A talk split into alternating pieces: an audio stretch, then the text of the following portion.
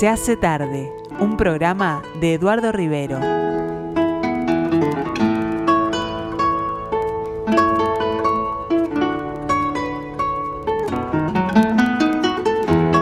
Los viernes, Beatles.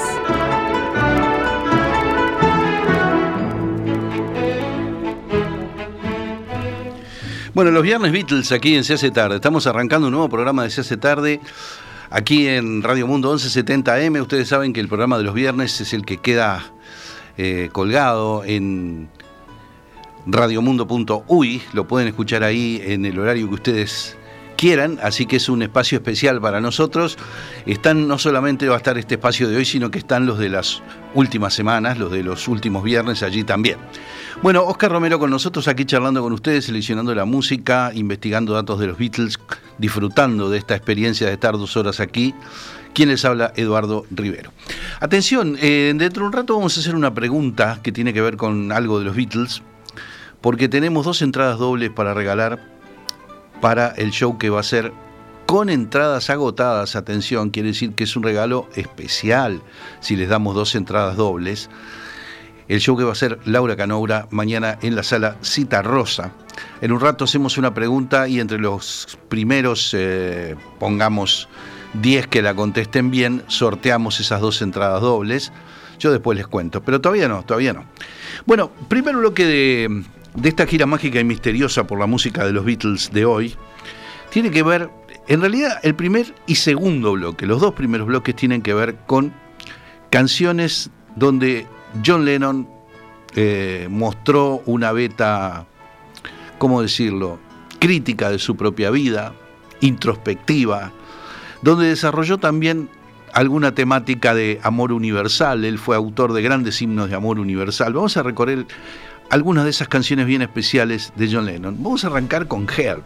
Ustedes saben que Help tiene muchas particularidades. Es una, una canción que, que lleva el mismo título que la segunda película de los Beatles, eso lo sabemos bien, pero es una canción donde Lennon, un Lennon famoso, millonario, exitoso, pide ayuda, sin embargo, y dice ya no soy la, este, ya no soy el que solía ser, perdí la seguridad en mí mismo, etcétera, etcétera.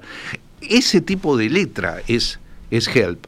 Entonces, se salía por completo de lo que uno podía esperar en ese momento de un Beatle que hiciera ese tipo de letra, por eso es una letra fuertemente introspectiva. Lennon dijo que la canción le gustaba, pero que no le gustaba como había quedado. Él era eminentemente crítico de todo lo que tuviera que ver con los Beatles. Este, era un tipo muy especial en, en ese sentido. A mí me parece que la versión de los Beatles es dinamita pura, así que aquí está Help.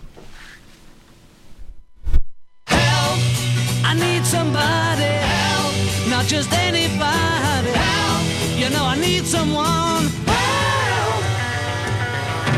When I was younger, so much younger than today, I never, need, I never needed anybody's help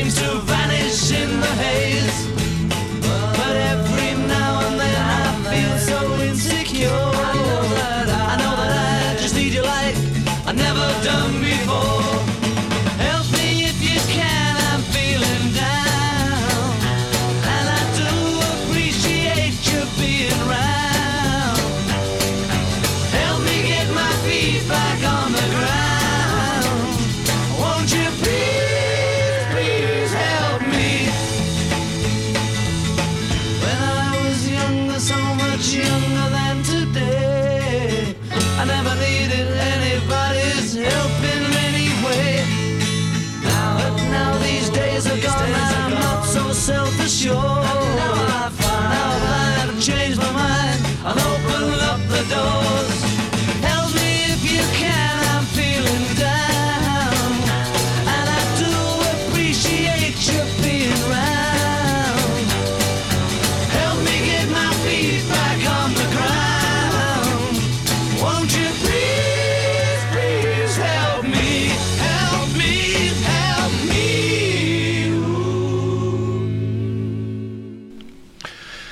Bueno, ¿se acuerdan que el viernes pasado hicimos una recorrida por canciones donde McCartney demostraba su capacidad de generar personajes como Sgt. Peppers, como, no sé, este, déjenme, acordar que otro, Eleanor Rigby, ahí está.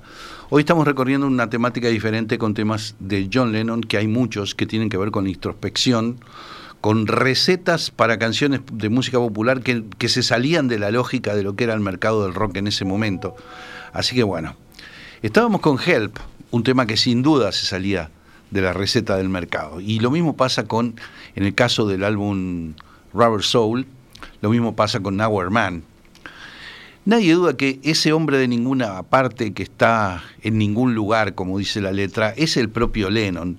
Es también ese desconcierto existencial que tenía Lennon en medio de esa burbuja diabólica que era la Beatlemanía, a la que le costaba hincarle el diente, dicho sea de paso. Bueno, una canción tremenda, impresionante, con ese criterio vocal de multiplicar voces que era característico del disco Rubber Soul una guitarra solista pasada de agudos, que también era un criterio que usaron desde el punto de vista instrumental en el Rubber Soul. Así que bueno, aquí está esta belleza lenoniana, Nowhere Man. He's a real nowhere man, sitting in his nowhere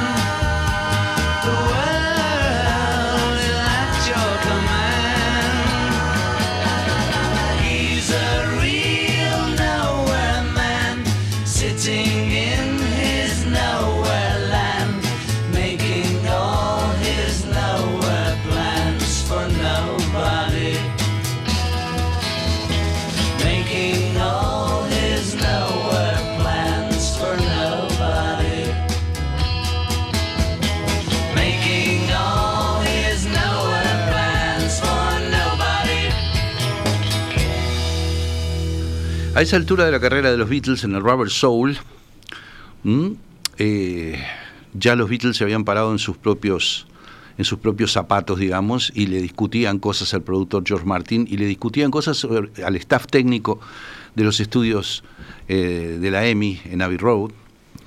Les decían, queremos más agudos en las guitarras, queremos más graves en el bajo y en la batería. No, pero es que no podemos pasar de tal nivel de graves. Y ellos les decían, pero ¿y por qué los discos norteamericanos que escuchamos tienen mucho más graves que los, que los nuestros, por ejemplo? ¿no? Y así los obligaban a forzar, a ir siempre más adelante, más alto, más eh, agudo, más grave, a, tensar la cuerda, a pasar los límites, los supuestos límites que eran en apariencias impasables. Eh, ojalá, ojalá salga una versión remasterizada del Rubber Soul y del Revolver como se ha anunciado. Vamos a seguir un poco más con Rubber Soul, porque yo creo que el Robert Soul fue la hora más gloriosa de Lennon como compositor de canciones en los Beatles, del mismo modo que Revolver es la hora más gloriosa de McCartney. Además de Nowhere Man, está In My Life en el Robert Soul. Y Vaya In My Life es una canción que se sale del mercado del punto de vista de su letra. Traduciendo así rapidito, la letra de In My Life dice, hay lugares que yo voy a recordar toda mi vida, a pesar de que algunos han cambiado. Algunos han cambiado para siempre, algunos han cambiado y no para mejor, algunos se han ido y algunos permanecen. Dice, todos esos lugares tienen sus momentos, con amores y amigos que todavía recuerdo, algunos están muertos, algunos todavía viven.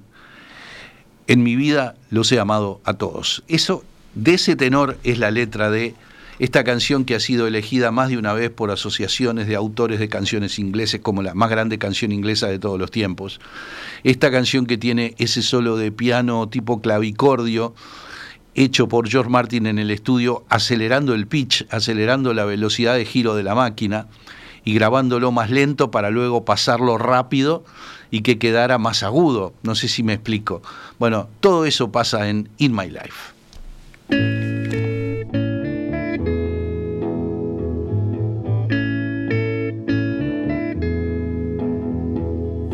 There are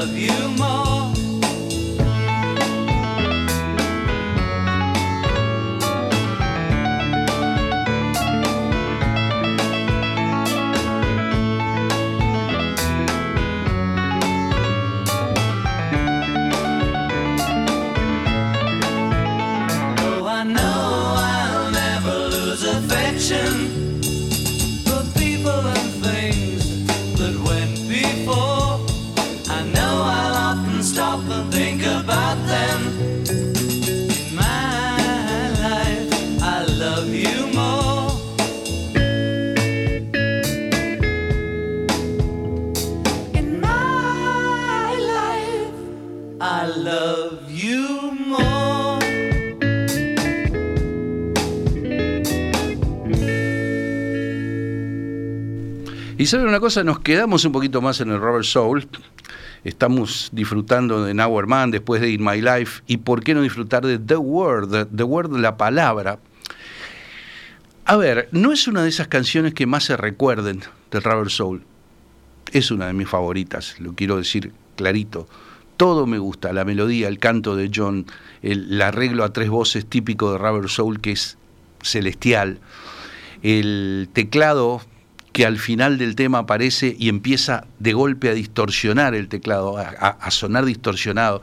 Todo está buscado, la, base rítmica, el bajo, la línea del bajo de Paul eh, en dúo con Ringo en la batería, que es algo, bueno, es lo que ha hecho de los Beatles lo que fueron, ¿verdad? Un- una de las razones principales justamente es esa base rítmica memorable de todo punto de vista. Así que bueno, pero lo interesante de The Word, la palabra que dice, la palabra es amor, The Word is Love, es que es el primer himno de amor universal. Lennon luego haría All You Need Is Love y luego haría ya en el periodo solista, digamos, eh, Give Peace a Chance, ¿verdad? Que son grandes himnos de amor universal. Y qué decir de Imagine, ¿verdad? Pero este es el primer himno de amor donde hace una teoría de que la palabra es amor, ¿no? Este, así, así dice la letra. Este es un temazo. Aquí están los Beatles con The Word.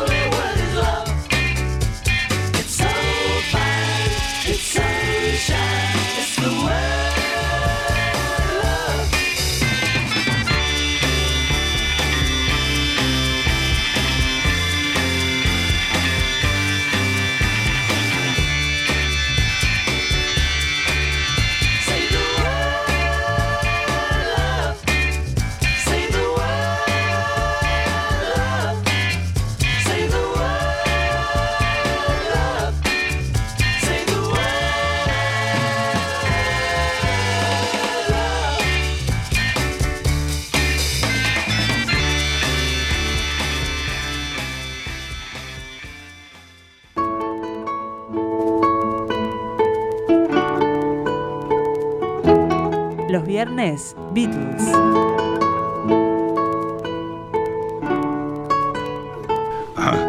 Muchísimas gracias a quienes me han mandado mensajes, Cristina, Meche, eh, Beatriz, Washington, Germán, por acá, este, que están disfrutando de esta, de esta recorrida por estos temas de Lennon tan, tan especiales. Creo que en el disco Revolver, que es un momento de gloria de McCartney, como yo les decía, hay también grandes cosas de Lennon, está Tomorrow Never Knows, que vaya si no es un tema especial, y está una de mis preferidas de Lennon de todos los tiempos, que es una canción de clima, ¿cómo decirlo? Clima onírico, clima neblinoso, espectacularmente hermosa, que se llama I'm Only Sleeping, solo estoy durmiendo. Es uno de los primeros momentos en el que los Beatles pusieron guitarras eléctricas haciendo frases dadas vuelta. Se grababan al derecho y se mezclaban con los otros instrumentos pasadas al revés. Algo que hoy en día se puede hacer fácilmente, pero que en aquel momento era como una locura venida de otro planeta, ¿verdad? Algo que nadie había hecho jamás.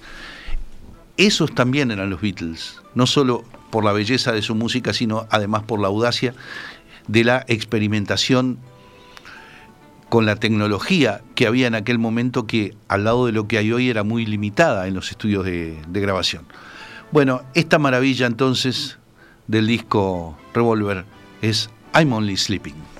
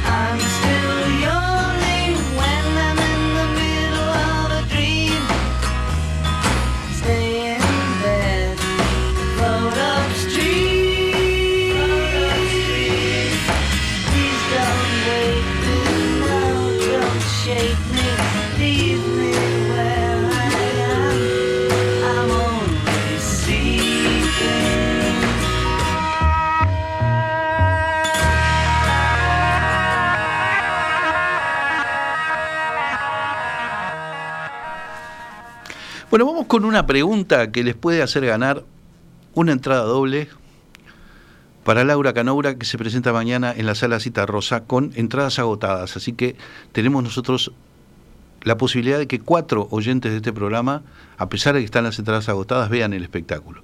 No es poca cosa. Yo voy a hacer una pregunta y entre los diez primeros que contesten bien, voy a sortear esas dos entradas dobles. Les voy a pedir que cuando contesten la pregunta, junto con el nombre, la respuesta, el nombre, pongan el número de cédula también. Y que en lo posible intervengan quienes realmente quieran ir, porque si se ganan la entrada y no van, le están quitando la posibilidad a alguien que sí quiere ir y que se pierde realmente un gran espectáculo. Laura Canobra, acompañada del guitarrista Carlos Gómez, presentando su último disco, que lo presentó acá en este programa y acá en esta mesa, que se llama Cantorcita, como bien, como bien sabemos.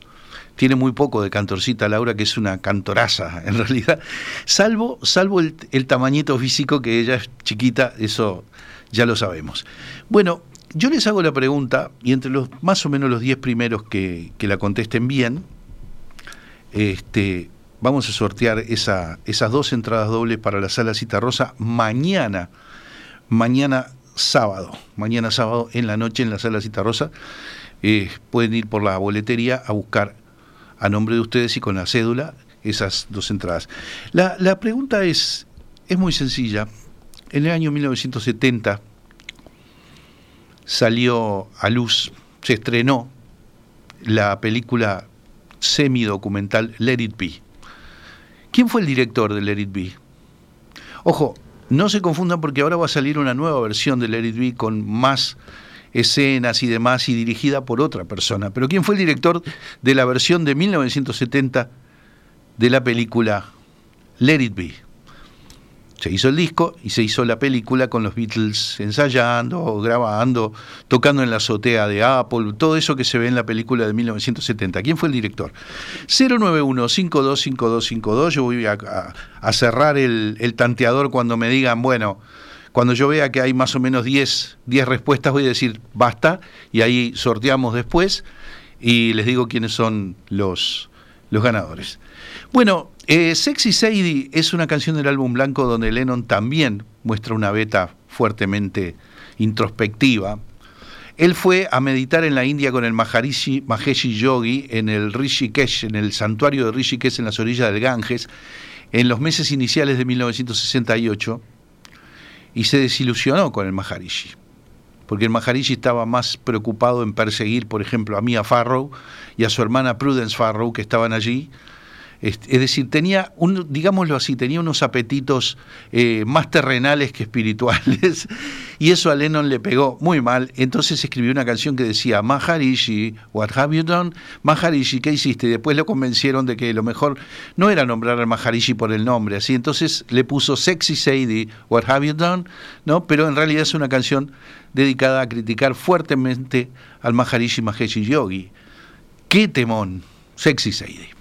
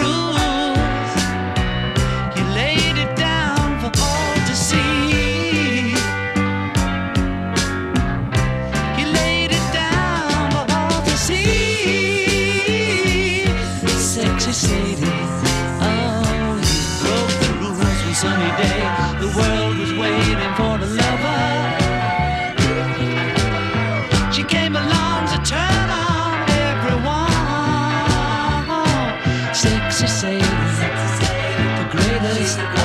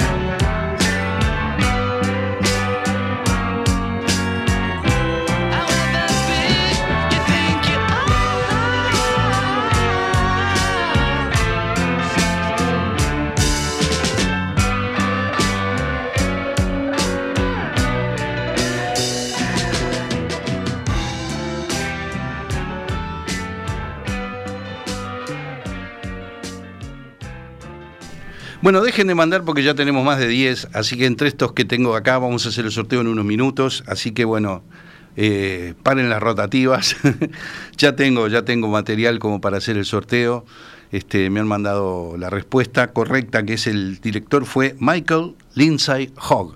Algunos me dicen Dennis O'Dell, pero en realidad fue Michael Lindsay Hogg, el director de la versión original estrenada en 1970 de Let It Be. Bueno, mientras esperamos para hacer el sorteo, vamos con eh, Julia. Julia del álbum blanco también, otro tema introspectivo de John dedicado a su madre Julia Stanley. Eh, Saben que Lennon perdió a su madre cuando él tenía unos 14 años, una cosa así. Venía de encontrarse con él y iba camino a una parada de autobús y allí fue atropellada por un policía que iba de particular en su auto y que estaba borracho. Qué horrible, ¿no? Y así se quedó Lennon este, sin madre, como se había quedado sin padre mucho antes porque el padre se las había tomado y no había aparecido nunca más. Este, Freddie Lennon se, se- se había ido. Así que bueno, cuando tuvo la oportunidad, este, su- a su primer hijo le puso Julian por su madre Julia. Y en el año 1968, en el álbum blanco, grabó esta canción absolutamente maravillosa, con una letra inmensamente poética dedicada a su madre, que se llama Julia.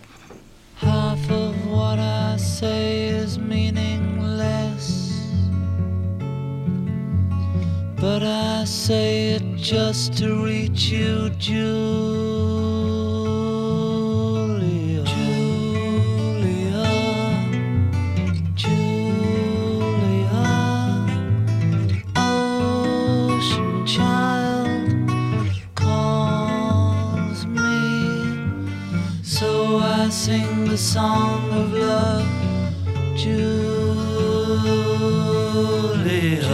Julia. Seashell eyes, windy smile calls me. So I sing the song of love, Julia.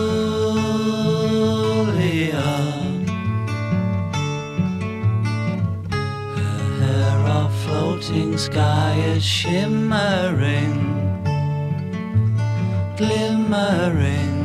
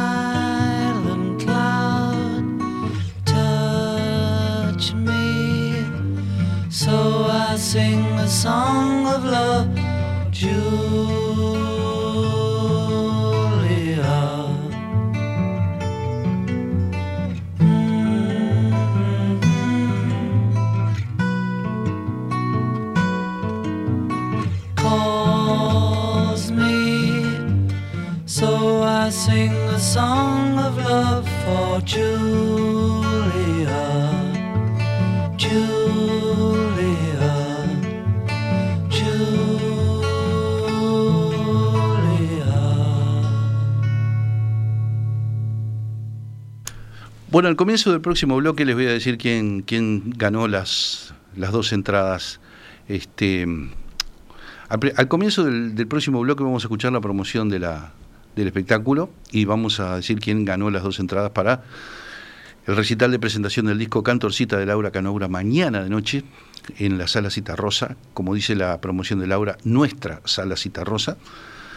Yo este, le tengo mucho cariño a la sala, es un lugar precioso, yo sé de paso, y muy lindo para cantar también, precioso. Bueno, eh, cerrando este segundo bloque, entonces, el himno de amor universal por definición de John Lennon, que no es otro que All You Need Is Love.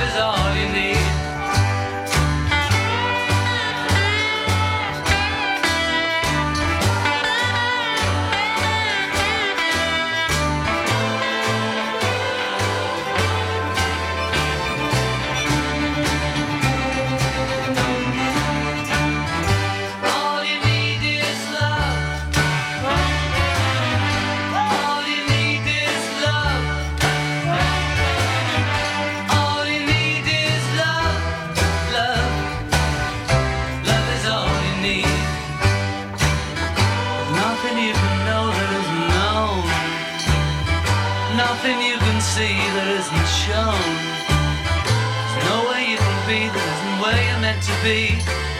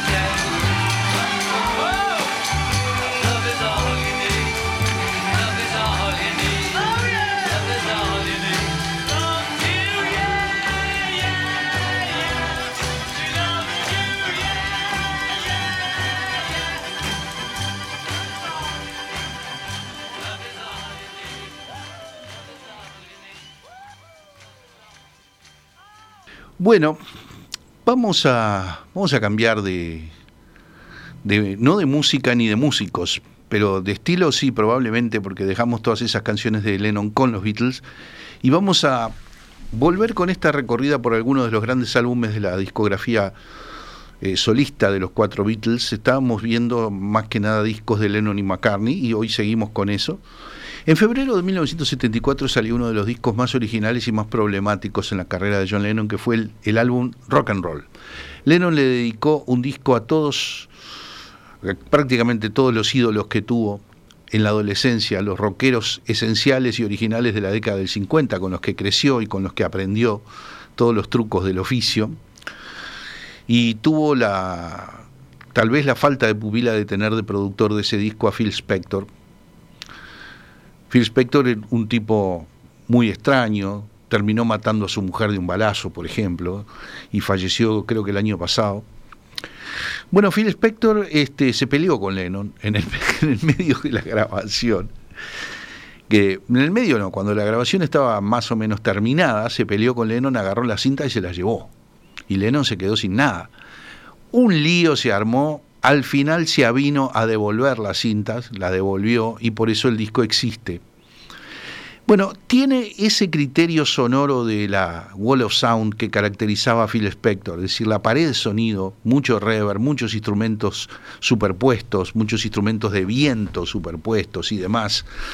Este, con el correr de los años, Yoko Ono, que no es tonta, que no es tonta, hizo una versión remasterizada de algunas de las canciones del disco Lennon Rock and Roll y le sacó los instrumentos de viento y le sacó el reverb y todo lo demás y logró un producto mucho mejor de lo que era originalmente.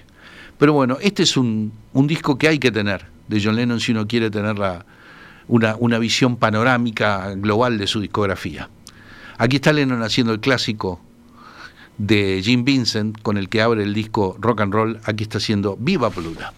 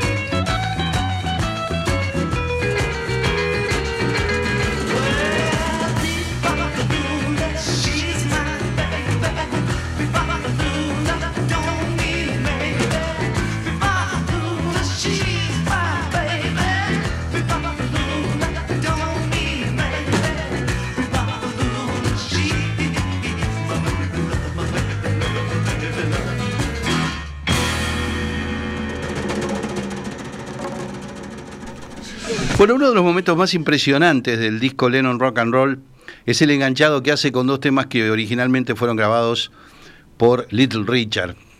Acá demuestra Lennon una cosa que, una teoría que yo tengo y es que es el cantante más impresionante en la historia del rock. Han habido muchos. Que Elvis, que Jimmy Page de Led Zeppelin, que Freddie Mercury, que hay muchos, muchos, muchos muy buenos. Pero miren lo que es esto, miren lo que es Lennon cantando Rip It Up y Ready Teddy. Well, it's Saturday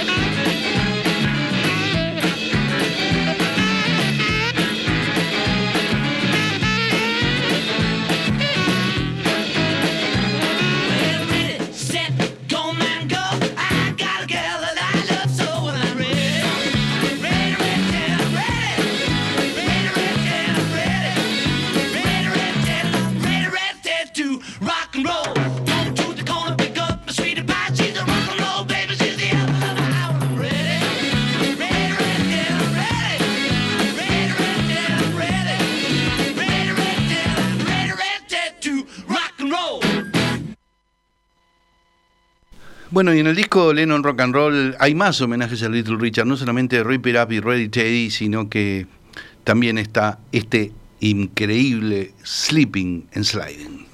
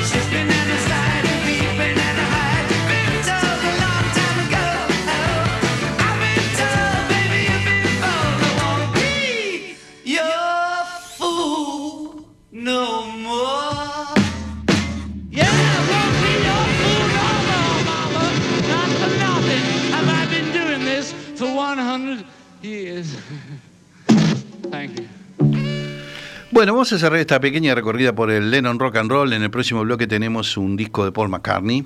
Este, y lo vamos a, cerrar con eh, Peggy Sue. Peggy Sue es un, un tema que está incluido también en ese disco y que forma parte también de ese Olimpo de dioses que Lennon tuvo en los años 50. Me refiero, por supuesto, a Buddy Holly, que fue el que tuvo el éxito con Peggy Sue. Este, esta es la música que Lennon cantó con más emoción en su vida. Él, él lo dijo, Él lo dijo. Dijo, me hablan del Sgt. Pepper, dijo. Dice, todo el Sgt. Peppers no se compara simplemente con Hula Lot Shaking Going On de Jerry Lee Lewis, dijo. Como diciendo, eso es música de verdad. Lo dijo Lennon, ¿no? Son cosas diferentes, ¿verdad? Pero bueno, Lennon no estaba en una situación objetiva como para opinar al respecto. Pero bueno, lo decía por el amor que tenía por esa música con la que creció, que es la que le da forma a este disco. Aquí está Lennon, Peggy Sue.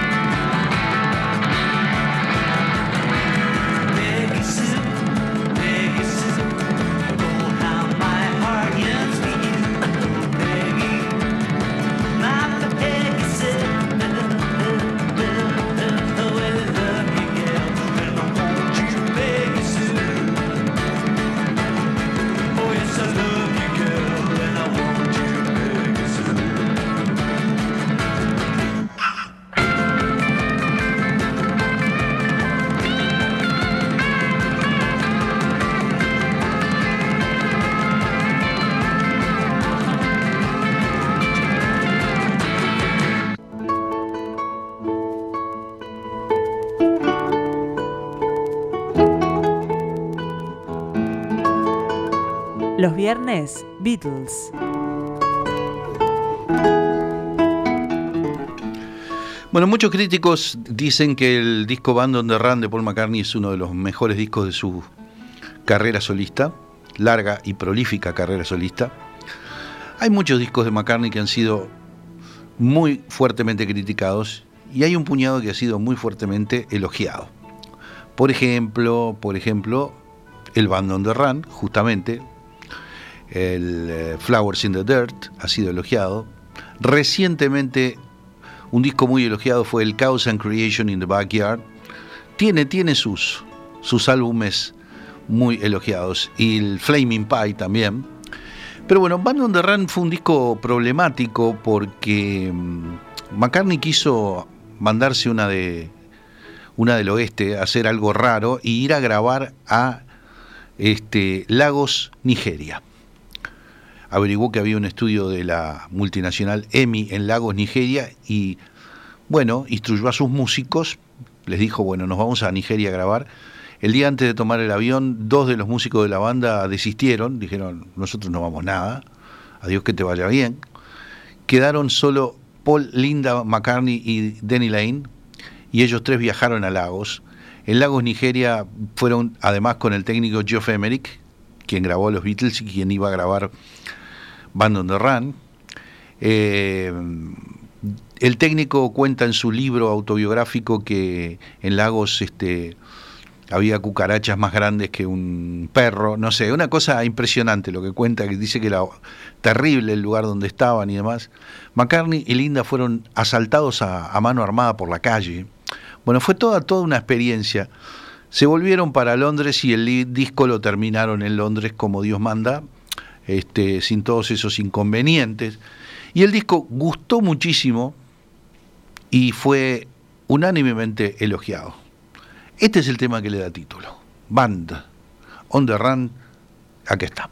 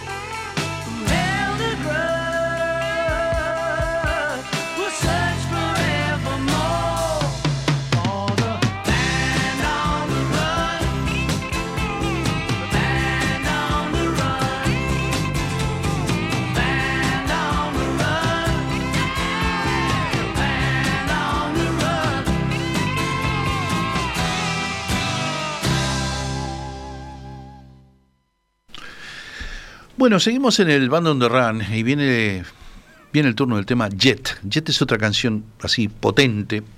Y yo recuerdo, por ejemplo, las tres veces que vi a McCartney en vivo la cantó. McCartney le tiene, no sé por qué, un amor especial a Jet. Es como un tema este, talismán suyo. En todos los discos en vivo, en todos los discos en vivo que ha sacado McCartney, prácticamente en todos, el Wings Over America de 1976, el Tripping the Life Fantastic de la gira mundial del 91, del 90-91 por ahí, en el Polis Live de la gira 93-94, en el Back in the USA del 2002, en el Good Evening New York City del 2008 eh, por ahí creo que fue, en todos esos discos aparece una versión de, de Jet. Y la verdad es que habiéndola visto en vivo es, es, es tremendo, el tema en vivo suena impresionante. Así que aquí está la versión de estudio original de este álbum eh, Band on the Run, grabado parte en África, parte en Inglaterra y editado en diciembre de 1973. Aquí está entonces Jet.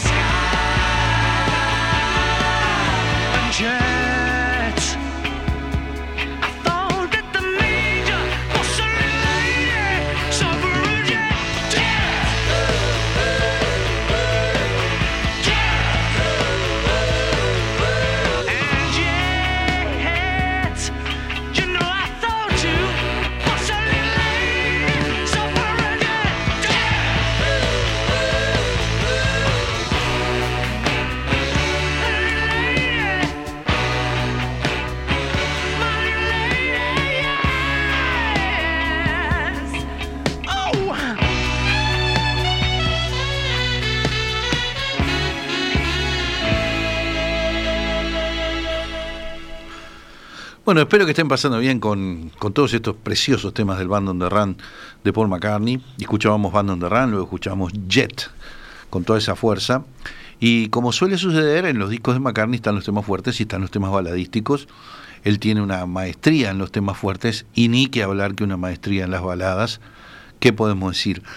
Bueno, eh, si bien él hizo un Blackbird en el álbum blanco, en el Band on the Run hace este precioso Bluebird. Late at night when the wind is still, I'll come flying through your door. And you'll know what love is for. I'm a bluebird, I'm a bluebird, I'm a bluebird, I'm a bluebird. Yeah, yeah, yeah. I'm a bluebird, I'm a bluebird, I'm a bluebird. Yeah, yeah, yeah. Touch your lips with a magic kiss, and you'll be a bluebird too. And you'll know what love can do. I'm a bluebird, I'm a bluebird, I'm a bluebird, I'm a bluebird. Yeah, yeah, yeah. I'm a bluebird,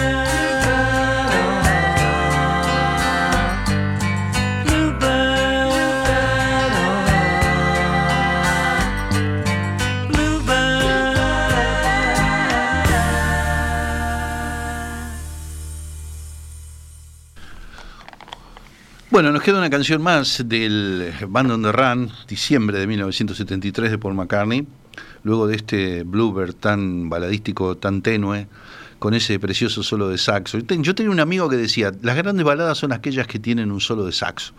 Él se refería, por ejemplo, a Just the Way You Are de, de Billy Joel, ese tipo de cosas, ¿no? Y esa máxima de mi amigo aplica perfectamente a Bluebird del Band on the Run de Paul McCartney. Bueno, vamos a cerrar con un tema que, nadie lo nombra nunca del Band y que a mí me resulta muy simpático. Parece una de esas canciones que Paul hizo en el álbum blanco, así, este, con una guitarra acústica en un costado del estéreo y demás, y que se llama Mamunia.